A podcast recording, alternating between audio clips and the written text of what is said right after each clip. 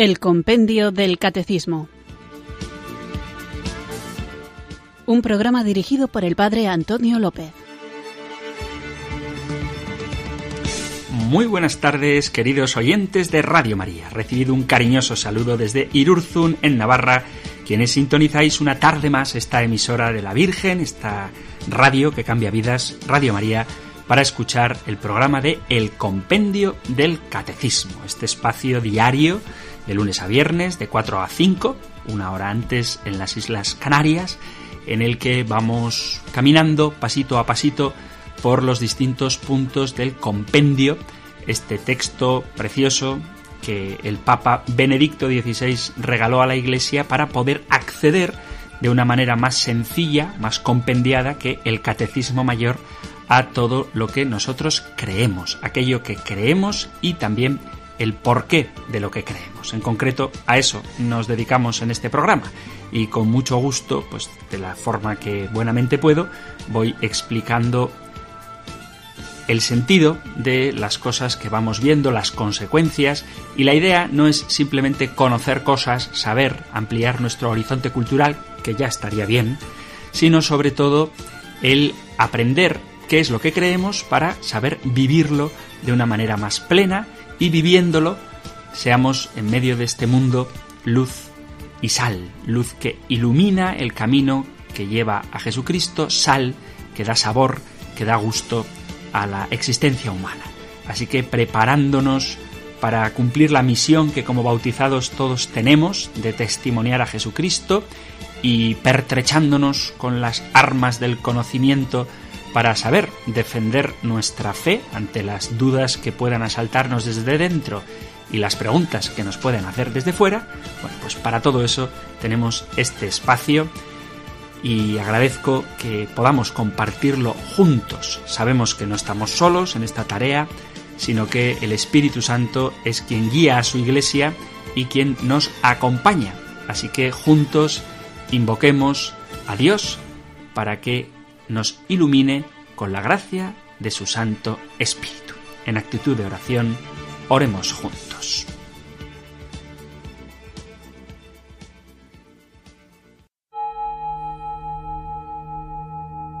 Ven Espíritu, ven Espíritu, ven Espíritu.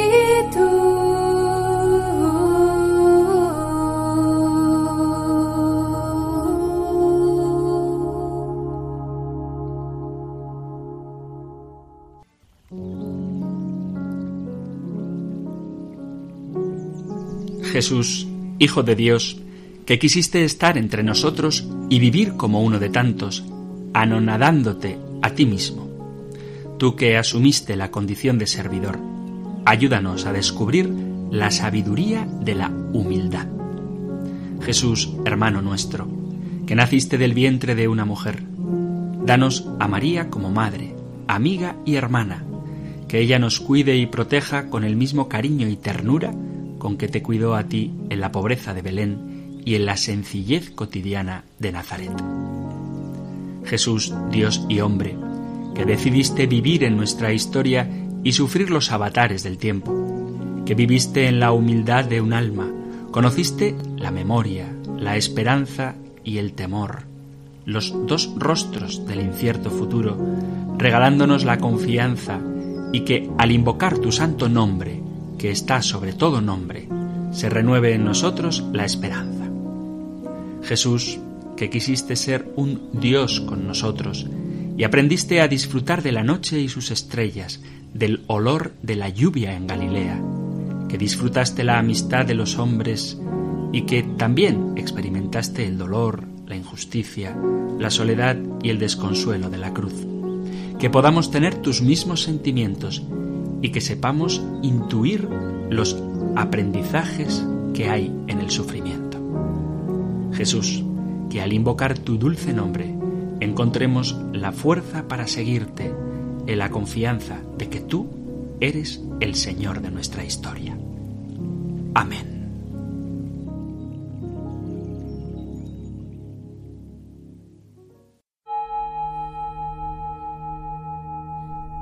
Espíritu. Ven Espíritu. Ven Espíritu.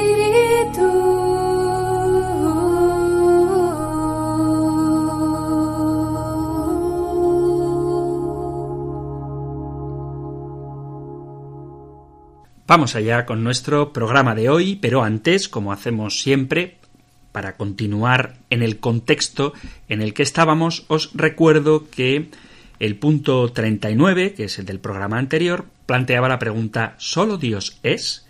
y dedicábamos el programa a explicar que ciertamente solo Dios es y que es perfecto en su plenitud del ser y que por tanto y aunque esta afirmación podría parecer poco poética, es muy importante, por tanto, Dios no necesita de nadie ni de nada, puesto que Él tiene todo cuanto puede llegar a necesitar, porque Él es. Y decíamos eso, ¿no? que Dios no nos necesita, pero sin embargo también apuntaba a que ha querido necesitarnos por puro amor y nos ha creado por puro amor y nos ha llamado a la comunión con Él por puro amor y nos ha redimido por puro amor, sin necesidad. Y decíamos que también Jesús se atribuye a sí mismo el nombre divino yo soy. Veíamos las veces en las que Él dice simplemente yo soy y también veíamos los siete yo sois de Jesús, aparte del nombre divino, del yo soy, del Yahvé, Jesús atribuye otro predicado al verbo ser. Dice yo soy el pan de vida, yo soy la luz del mundo, yo soy la puerta, yo soy el buen pastor, yo soy el camino, la verdad y la vida, y yo soy la vid verdadera. Bueno, eso es lo que veíamos en el programa anterior, así que vamos ahora a dar otro pasito más y escuchamos el punto número 40 del compendio del Catecismo. Número 40. ¿Por qué es importante la revelación del nombre de Dios? Al revelar su nombre, Dios da a conocer las riquezas contenidas en su misterio inefable. Solo Él es, desde siempre y por siempre, el que trasciende el mundo y la historia. Él es quien ha hecho cielo y tierra. Él es el Dios fiel, siempre cercano a su pueblo para salvarlo, él es el santo por excelencia, rico en misericordia, siempre dispuesto al perdón. Dios es el ser espiritual, trascendente, omnipotente, eterno, personal y perfecto. Él es la verdad y el amor. Dios es el ser infinitamente perfecto que es la Santísima Trinidad.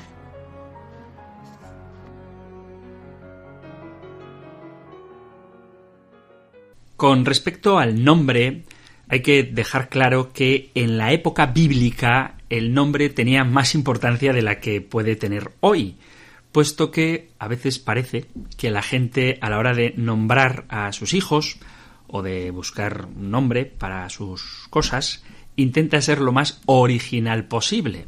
Bueno, cada uno puede tener su opinión. Luego, si nos da tiempo, hablaremos un poquito de la importancia que tiene que tengamos nombres cristianos, pero si nos da tiempo. Ahora lo que quiero subrayar es esta idea. En la época bíblica, cuando se atribuía un nombre a alguien, había una relación directa entre el nombre y la esencia de esa persona. De tal manera que el nombre no era simplemente para designar a alguien y distinguirlo de los demás, sino que se expresaba la personalidad o los proyectos que se tenían hacia esa persona hasta el punto de que conocer el nombre de alguien implicaba tener una relación con él especial, un conocimiento íntimo, y en cierto sentido, y esta es la razón más importante de por qué Dios no da su nombre, tener poder sobre él. ¿Por qué decimos que conocer el nombre de alguien significaba tener poder sobre él? Porque te daba la capacidad de poder invocarlo. Podemos leer, por ejemplo, en el Génesis cómo Adán es el que pone nombre a los animales y eso significa que tiene dominio sobre todos ellos. Por eso la respuesta que Dios le da a Moisés es una respuesta pero no del todo satisfactoria, porque en realidad no le está dando un nombre propio para identificar a Dios y distinguirlo de los demás dioses, porque no hay más Dios que Él, y por tanto no necesita ser distinguido de los demás, sino que lo que Dios hace al revelar su nombre es mostrar su esencia. Yo soy el que soy, yo soy el que está contigo y te acompaña. Pero le deja clara esta especie de ambigüedad al decirle yo soy el que soy, es como no te voy a decir mi nombre porque no quiero que creas que tienes dominio sobre mí. No puedes invocarme como quien invoca a una propiedad suya. No puedes llamarme como quien llama a algo que te pertenece. Por eso podemos decir que la respuesta que Dios ofrece a la pregunta de Moisés en realidad es una evasiva. Es esto que también hemos mencionado, el Dios escondido, que no quiere revelar su nombre, como si dijera yo no tengo nombre, porque no soy un Dios como el de los otros pueblos, que en realidad no existen, y que se pueden encerrar bajo un concepto y dominar con la invocación de un apelativo. Yo soy el Dios trascendente, simplemente el que es, y no podría no ser. Por eso esta pregunta del compendio, esta pregunta número 40, viene después de la número 39, en la que se planteaba esto. Dios es. Y como Dios es, no necesita nombre, porque no hay que distinguirlo de ningún otro. Y sin embargo, Él quiere que podamos invocarle, pero, repito, esta idea no para manipularlo, sino para dejarnos acompañar por Él.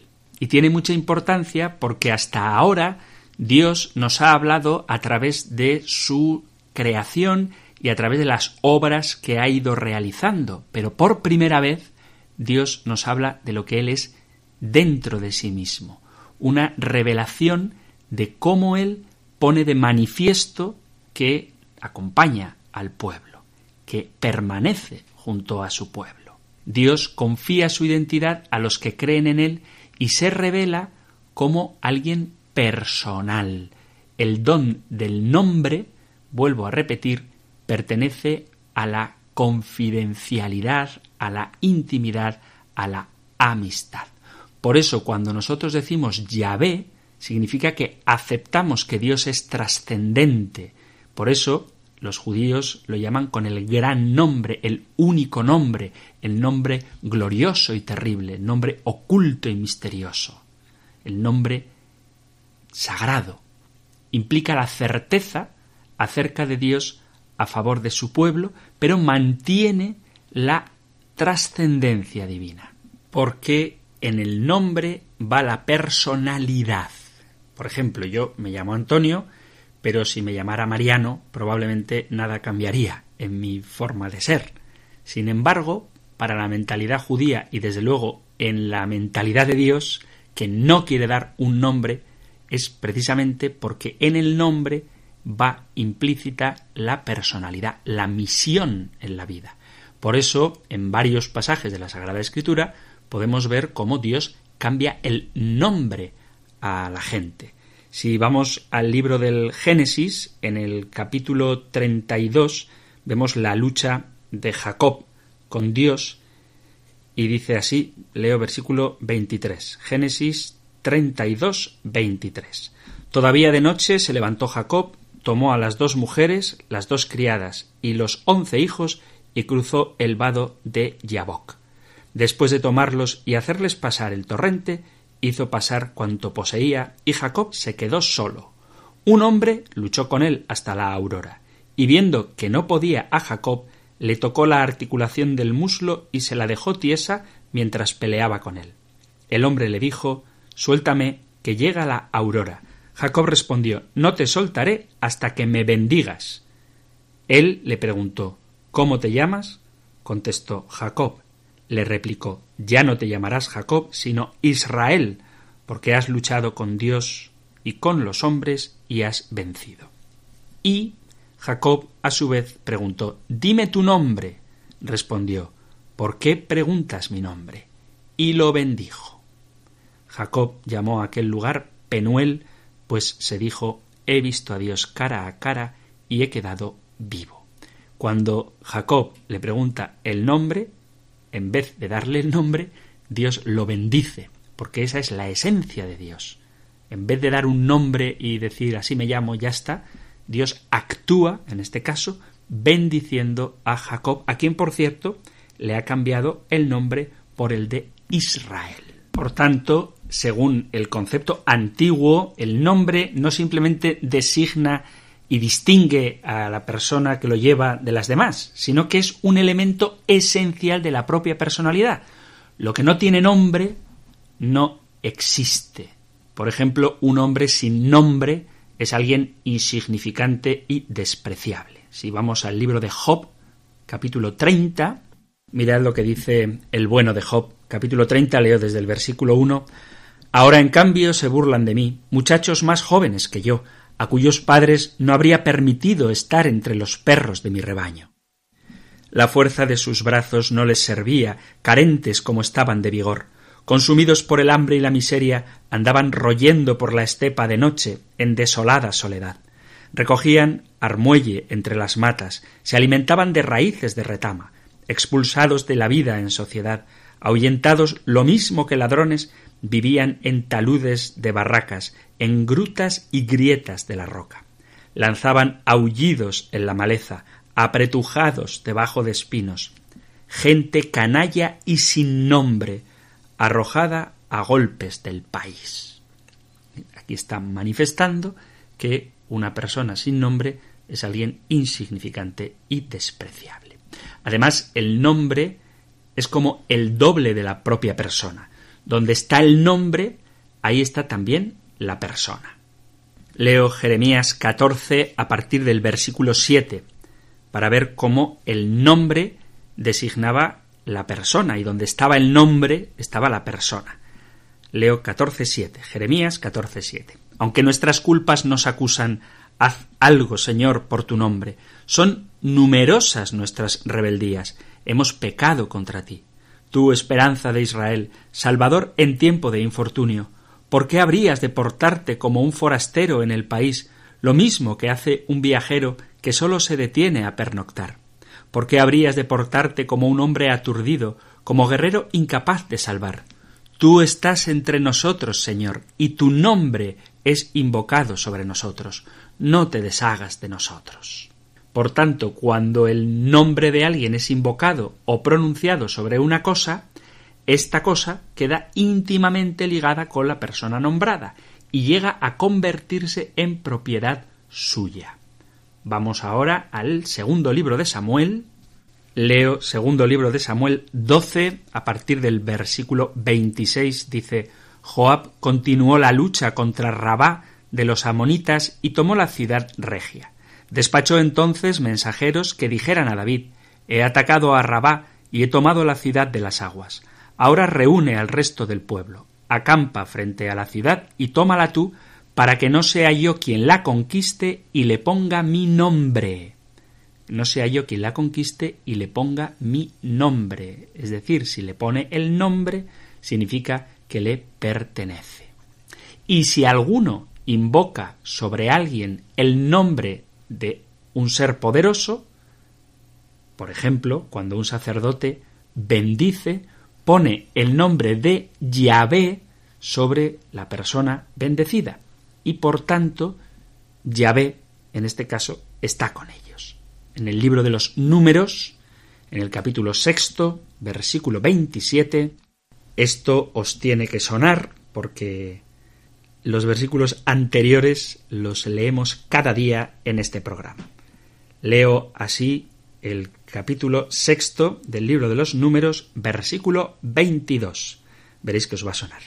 El Señor habló a Moisés. Di a Aarón y a sus hijos esta fórmula con la que bendeciréis a los hijos de Israel.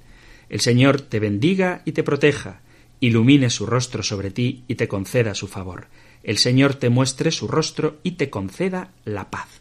Y luego dice, así invocarán mi nombre sobre los hijos de Israel y yo los bendeciré. Por tanto, el que conoce el nombre de una persona, lo hemos dicho, tiene poder sobre ella y puede disponer de ella a su arbitrio. De ahí que muchos espíritus ocultan su nombre. Como hemos leído hace un rato, entonces Jacob le preguntó Declárame tu nombre. Y él respondió ¿Por qué preguntas mi nombre? Y lo bendijo. Eso está en el Génesis 32, que lo hemos leído hace un rato, y en el libro de los jueces vemos cómo también se oculta el nombre.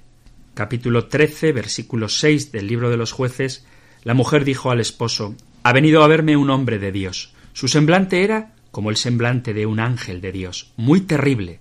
No le pregunté de dónde era, ni me dio a conocer su nombre. Me dijo He aquí que concebirás y darás a luz un hijo. Ahora pues no bebas vino ni licor y no comas nada impuro, porque el niño será nacir de Dios desde el seno materno hasta el día de su muerte. Esta mujer le cuenta a su esposo cómo este ángel de Dios no quiso decirle el nombre. Por eso, y aunque no quiero cambiar de tema, cuando, por ejemplo, hay un rito de exorcismo, una de las cosas que se exige es preguntar el nombre, preguntar el nombre, dime tu nombre. ¿Y por qué? Pues porque dar el nombre a algo significa tener poder sobre ese algo. Por eso hay que tener mucho cuidado a la hora de invocar nombres, porque la fe en el poder del nombre y su conexión con el nombrado desempeña un papel muy importante en la magia y en la superstición de todos los pueblos y de todos los tiempos. Por eso es indispensable conocer el nombre de la divinidad o del ente a quien se quiere invocar, y esta invocación hace que el invocado se haga presente. Por eso hay que tener mucho cuidado, esto lo digo en referencia a alguna insana costumbre de que en algunas formas de meditación o de relajación se invoca espíritus y decir nombres significa traer la presencia de aquel a quien se llama. Por eso hay que utilizar bien los nombres e invocar el nombre de Dios y no de espíritus desconocidos o de ángeles cuyo nombre no está revelado en la palabra de Dios, porque estamos llamando y no sabemos quién va a acudir, puesto que no sabemos el nombre o qué se esconde detrás del nombre que estamos invocando. Así que, amigos, mucho cuidado con estas cosas. De todo esto que estamos diciendo, proceden numerosos modos de hablar en el Antiguo y en el Nuevo Testamento. Por ejemplo, jurar. En el primer libro de Samuel, en el capítulo 20, versículo 42, leemos Y Jonatán dijo a David, Vete en paz, porque ambos hemos jurado en nombre del Señor, diciendo, El Señor esté entre tú y yo, entre tu descendencia y mi descendencia para siempre. Y él se levantó y se fue, y Jonatán entró en la ciudad sirve también el nombre para bendecir.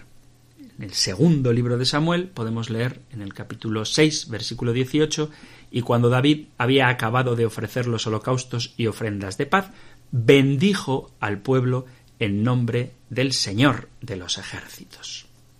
O también para obrar milagros. Por ejemplo, en el Evangelio de San Mateo, en el capítulo 7, podemos leer Muchos me dirán en aquel día Señor, Señor, ¿no profetizamos en tu nombre, y en tu nombre expulsamos demonios, y en tu nombre hicimos muchos milagros? O cuando la polémica de aquellos que no andaban con los discípulos se lo dicen a Jesús y Marcos 9:38 Jesús responde No se lo prohibáis, porque ninguno que haga milagros en mi nombre puede luego hablar mal de mí. O en este bonito pasaje de los Hechos de los Apóstoles, que está en el capítulo 3, versículo 6, Pedro dijo, No tengo plata ni oro, pero lo que tengo te doy. En el nombre de Jesús de Nazaret, levántate y anda.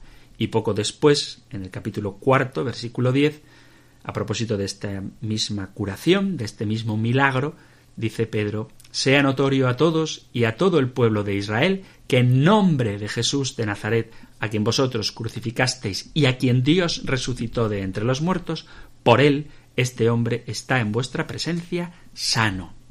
El nombre sirve también para expulsar demonios, ya lo he mencionado. En el Evangelio de San Marcos, en el capítulo 9, leemos 9:38. Marcos 9:38. Juan le respondió diciendo, Maestro, hemos visto a uno que en tu nombre echaba fuera demonios, pero él no nos sigue, y se lo prohibimos porque no es de los nuestros. En Marcos 16:7, al finalizar el Evangelio de Marcos, dice, Estos señales acompañarán a los que crean. En mi nombre expulsarán demonios, hablarán lenguas nuevas, cogerán serpientes en sus manos, etc. En mi nombre. Y vemos también cómo el nombre se utiliza en los hechos de los apóstoles para expulsar demonios. Pero algunos judíos, Hechos de los Apóstoles 19-13, exorcistas ambulantes, intentaron invocar el nombre del Señor Jesús sobre los que tenían espíritus inmundos, diciendo, Os conjuro por Jesús, el que predica Pablo. El nombre nos ayuda también a orar. En Juan 14, Juan, Evangelio de Juan, capítulo 14, versículo 13, dice el Señor, y todo lo que pidiereis al Padre en mi nombre, lo haré, para que el Padre sea glorificado en el Hijo. O en Juan 15, versículo 16, no me elegisteis vosotros a mí, sino que yo os elegí a vosotros y os he puesto para que vayáis y deis fruto y vuestro fruto dure, para que todo lo que pidierais al Padre en mi nombre, Él os lo dé. O en los Hechos de los Apóstoles, en el capítulo 9, versículo 21, dice, y todos los que le oían estaban atónitos y decían, ¿no es este el que asolaba en Jerusalén a los que invocaban ese nombre? Y a eso vino aquí, para llevárselos presos ante los príncipes de los sacerdotes. Y el nombre sirve también para bautizar. Pedro les dijo, arrepentíos y bautícese cada uno de vosotros en nombre de Jesucristo para el perdón de los pecados y recibiréis el Espíritu Santo. Hechos de los Apóstoles, capítulo 2, versículo 38. Así que la importancia que tiene el nombre nos hace caer en cuenta de la importancia que tiene el hecho de que Dios nos haya revelado su nombre.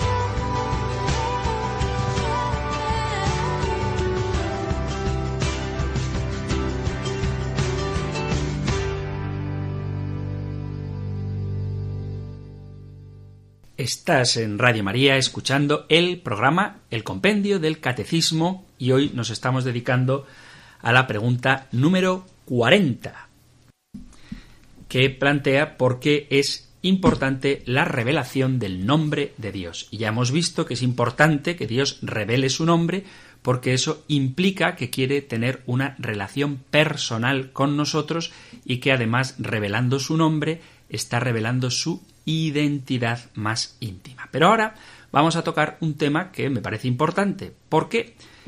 Pues porque a veces hay una especie de debate a propósito de cuál es el nombre de Dios, Yahvé o Jehová. Bueno, en primer lugar hay que dejar claro que lo que nos importa es hablar de Dios como Jesús nos ha enseñado a hablar de Él y que para un cristiano, para un seguidor de Jesucristo, lo importante a propósito además de lo que hemos ido viendo a lo largo del programa de hoy, no es tanto el nombre como sustantivo, sino lo que ese nombre encierra. Y por lo tanto, lo fundamental es que nosotros tengamos una actitud delante de Dios. ¿Y qué actitud debemos de tener ante la esencia de Dios? La actitud de un hijo frente a su padre. Porque lo que Jesús vino a aclarar a propósito del misterio más profundo que hay en el ser divino, en la divinidad, en Dios, es precisamente lo que dice el apóstol San Juan en su primera carta, capítulo cuarto, versículo 8,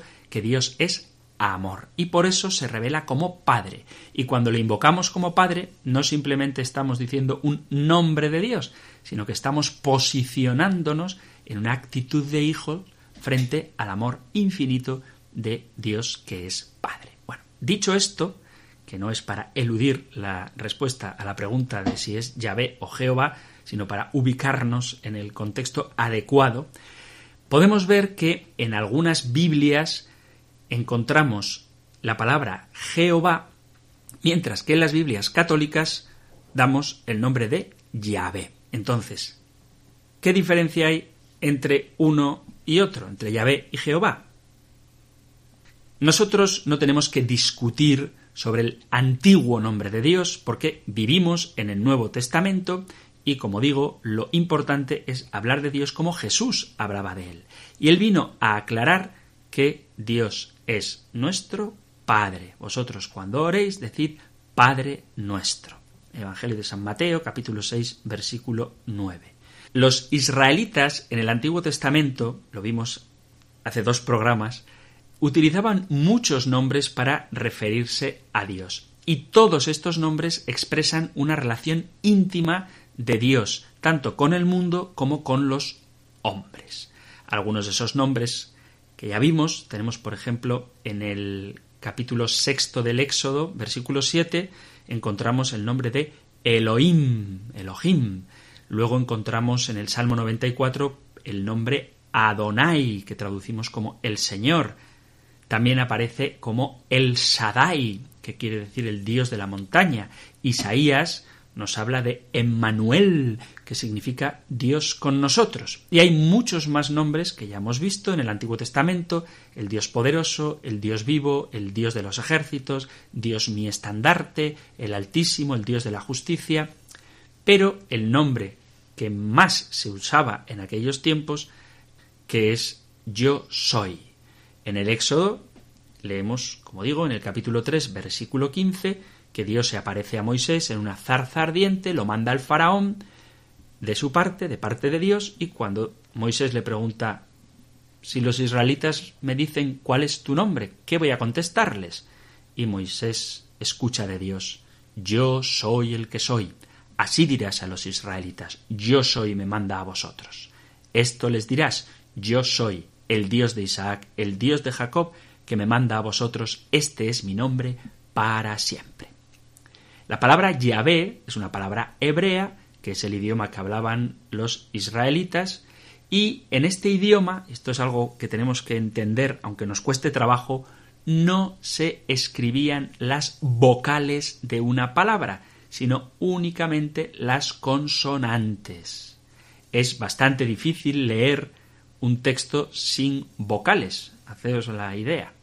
Por eso había que saber cómo se pronunciaban las vocales que va en medio de las consonantes. El nombre yo soy se escribe con cuatro consonantes y se conocen como el tetragramaton. Tetragramaton. Estas cuatro letras son Y, H, W, H, que los judíos pronunciaban Yahvé, y por eso en castellano decimos Yahvé. La pronunciación, que sin duda es la más correcta del hebreo original, teniendo claro que no sabemos cómo lo pronunciaban, con, plena certeza, pero el nombre más correcto es Yahvé. Yo soy el que soy. En el Antiguo Testamento nunca dijeron Jehová. Los israelitas del Antiguo Testamento, como ya sabemos, tenían un profundo respeto por el nombre de Dios. Era un nombre sacratísimo, porque el propio Dios es el que se había dado ese nombre. Y, por respeto, los israelitas dejaron de pronunciar el nombre de Yahvé. Y cuando en la Biblia leían el tetragramaton, las cuatro letras que componen el nombre de Dios, en vez de decir Yahvé, decían Adonai, el Señor, el Señor. Resulta que después de unos cuantos años, como no se pronunciaba nunca la palabra, cuando veían las cuatro letras, en vez de decir llave, decían el Señor. ¿Qué ocurre? Que con el paso del tiempo se olvidaron de la pronunciación original. Porque, vuelvo a repetir, cuando veían Yahvé, decían Adonai, el Señor. Un grupo de estudiosos del idioma hebreo, los masoretas, empezaron a poner vocales entre las consonantes del idioma hebreo y no sabían qué consonantes poner, puesto que no conocían la pronunciación original del tetragramaton. Y para recordar que no había que leer Yahvé, puesto que no se debe pronunciar el nombre de Dios, pusieron las vocales de Edonai, Edonai, E-O-A, a Jehová, a Yahvé, E-O-A, Edonai, el Señor, esas vocales las metieron entre las cuatro letras de Yahvé. Entre la J, la H, la W y la H metieron Edonai. Y nos queda como resultado la palabra Jehová. Entonces, la palabra Jehová es una mezcla de dos términos. Por un lado, el tetragramaton, las consonantes de Yahvé, y las vocales de Edonai pero vuelvo a repetir, es una palabra que nunca ha existido en hebreo, sino que es una forma de recordar a los lectores de la palabra de Dios que no hay que pronunciar Yahvé sino Edonai. Y metieron las letras de Edonai, las vocales de Edonai, entre las consonantes de Yahvé. En los años posteriores se empezó a traducir la Biblia a todas las lenguas y encontraron en los textos bíblicos la palabra Jehová como el nombre propio de Dios y copiaron este Jehová literalmente a los distintos idiomas, en castellano, en inglés, en francés y lo que sea. Y desde aquel tiempo empezaron a pronunciar tanto católicos como evangélicos el nombre propio de Dios con la palabra Jehová en castellano. Entonces, ¿por qué ahora las Biblias católicas ponemos Yahvé en vez de Jehová?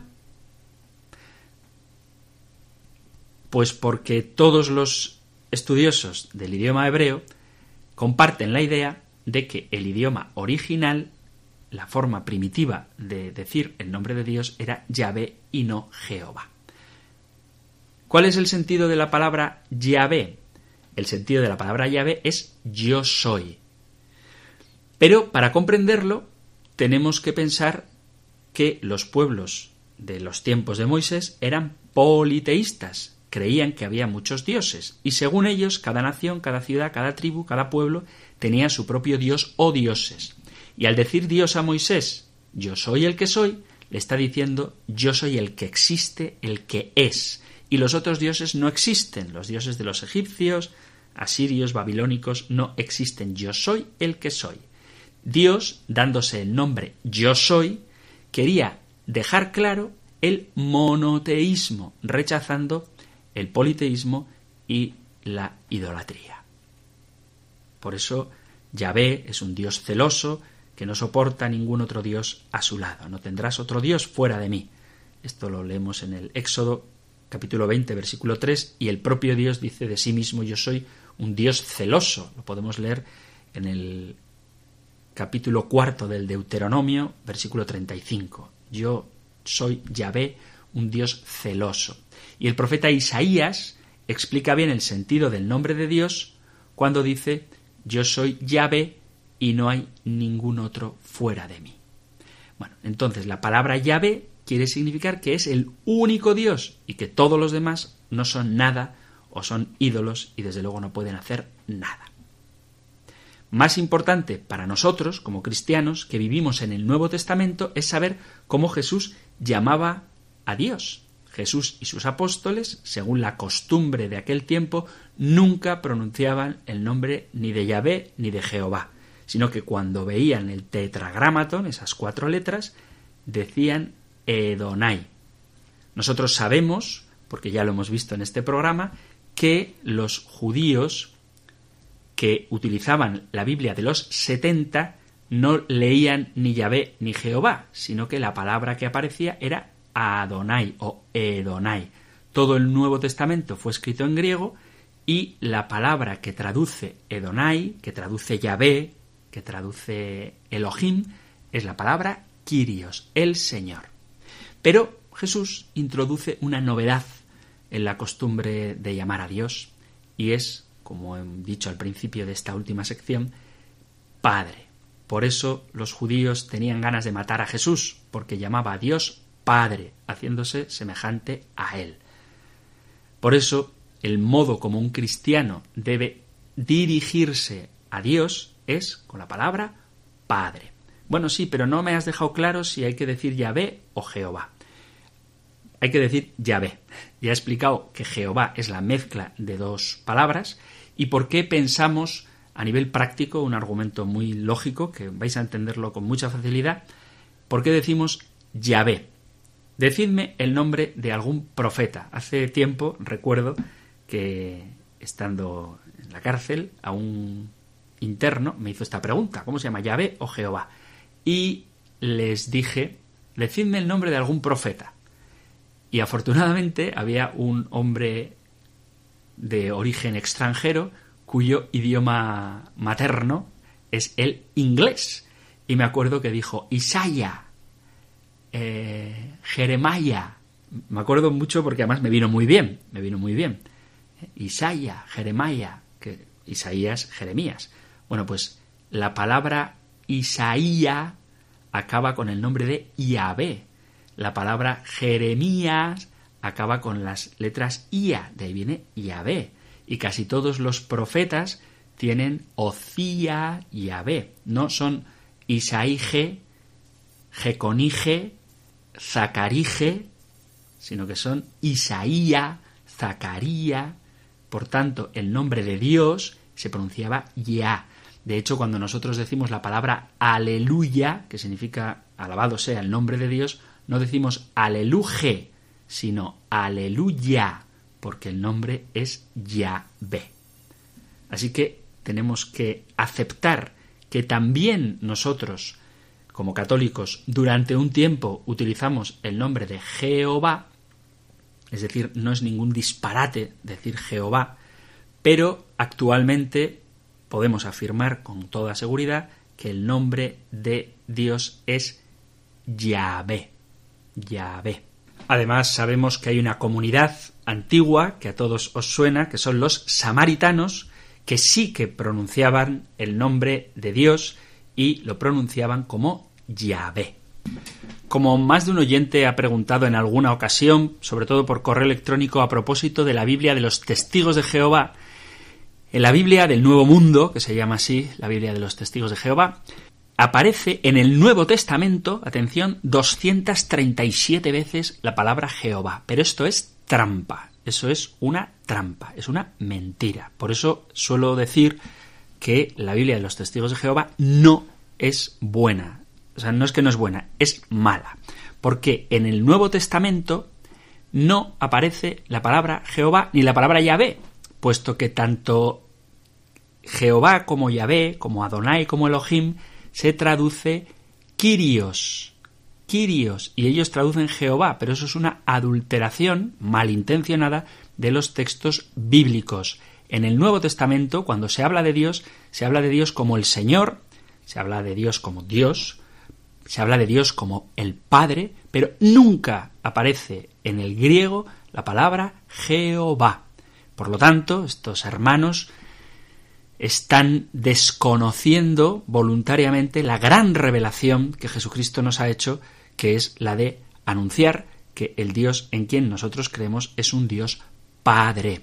Por eso, como católicos, como cristianos, lo mejor es hablar de Jesús, es hablar de Dios, perdón, lo mejor es hablar de Dios Padre, como Jesús mismo nos habla de Él, meditando los distintos nombres que Dios ha dado de sí mismo en la palabra de Dios, en la Biblia, y nos damos cuenta de que hay una evolución acerca del misterio de Dios y que cada nombre revela algo de este misterio. Primero Dios se manifiesta a Moisés como el único Dios que existe, significando que los otros dioses son nada, y esto significa Yahvé, yo soy el que soy. Luego se manifiesta a los profetas como el Dios de la justicia, y finalmente en Jesucristo Dios se manifiesta como un padre que ama a sus hijos. Dios es amor y la noción de padre es la que mejor expresa la identidad íntima de Dios con la que Él mismo ha querido revelarse y con la que Jesús nos invita a dirigirnos a Él en nuestra oración. Así que queridos amigos, queridos oyentes, más allá de polémicas y disquisiciones histórico arqueológicas, nosotros tenemos claro que el nombre de Dios es Padre, porque así es como Jesús lo llama. Pero ante la disyuntiva de leer el tetragramaton como Yahvé o Jehová, lo más correcto es utilizar el término Yahvé, porque Así es como terminan los nombres de los profetas que llevan incluido el nombre de Dios, igual que la terminación El, Miguel, Gabriel, Rafael, Ezequiel, Ismael. El El significa Dios. Sabemos que Isaías, Jeremías, Ocías, Jeconías, Malaquías llevan el nombre también de Dios. Y por eso, vuelvo a repetir, decimos Aleluya, alabado sea Yahvé, no Aleluje alabado sea Jehová. Incluso los hermanos separados que en sus Biblias tienen la traducción Jehová, en sus oraciones y alabanzas utilizan la expresión aleluya. Y los nombres de los profetas de sus Biblias en las que utilizan Jehová acaban en ye, no en g. ¿eh? Perdón, acaban en ya. Acaban en ya, en ias, no en g. Así que queda claro que el nombre correcto, la forma correcta, mejor dicho, de pronunciar el tetragramatón es Yahvé y no Jehová, aunque no es ningún disparate decir Jehová. Lo que es un disparate es no dirigirnos a Dios como Él se ha revelado, es decir, como Padre. Vamos llegando al final del programa de hoy y voy a aprovechar estos pocos minutos que quedan para responder a algunas de las interesantes preguntas que hacen nuestros oyentes por el correo electrónico, correo compendio arroba radiomaria.es, donde sabéis que podéis dejar todos los comentarios que queráis y con muchísimo gusto los recibimos y en la medida de lo posible y quizá no con la premura de tiempo que sería de desear, respondo. ¿Eh? Algunas tardan un poquito más. Hay algunas preguntas que son sumamente interesantes y que espero poder responder a través de las ondas de manera tranquila y por el correo electrónico, pues aunque sea un saludito mandaré, aunque no responda directamente, porque ya digo, hay algunas que son muy buenas preguntas y que requieren mucho tiempo para contestarlas.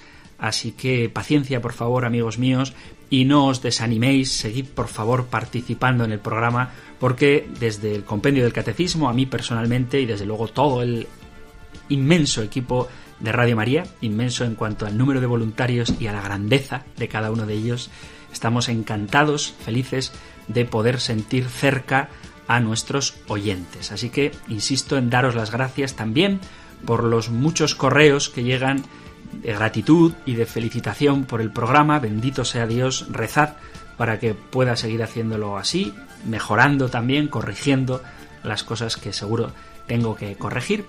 Así que voy a contestar brevemente a una pregunta concreta. A propósito de hoy que decimos cómo se dice ya veo Jehová, un oyente, Carlos Rodríguez, pregunta, quería preguntar cómo se dice, cómo se debe rezar el Gloria, diciendo Gloria al Padre, al Hijo y al Espíritu Santo, como era en un principio o como era en el principio. Bueno, pues la pregunta es muy buena y la respuesta es muy sencilla. Sin duda alguna hay que decir Gloria al Padre, al Hijo y al Espíritu Santo, como era en el principio, puesto que hay un único principio, no hay varios, porque si decimos un, el artículo un es un artículo indeterminado, mientras que el, el artículo el, es un artículo determinado y se trata de el principio. El inicio de la Sagrada Escritura, en el principio del Génesis, leemos la expresión en el principio, el Bereshit, famoso, y en el inicio del Evangelio de San Juan leemos también en el principio existía el verbo. Así que cuando rezamos el Gloria, para hacerlo correctamente, no confundamos un principio, como si hubiera habido varios, sino que la gloria a Dios Padre, Hijo y Espíritu Santo se da como era en el único principio antes de que todo comenzara a existir. Muy bien, queridos amigos, llegamos ya ahora sí al final. Os agradezco mucho vuestra presencia al otro lado pero unidos en la presencia también nosotros del Señor. Y voy a daros la bendición, que hoy ya la hemos leído, a propósito precisamente del nombre del Señor. Así que en vez de leeros los versículos 24, 25 y 26, hoy os voy a bendecir leyendo el versículo 24, 25, 26 y 27. El Señor te bendiga y te proteja, ilumine su rostro sobre ti y te conceda su favor, el Señor te muestre su rostro y te conceda la paz. Así invocarán mi nombre sobre los hijos de Israel y yo los bendeciré. Muchísimas gracias por estar ahí, gracias por escuchar el compendio del catecismo y si queréis volvemos a encontrarnos en un próximo programa. Un abrazo.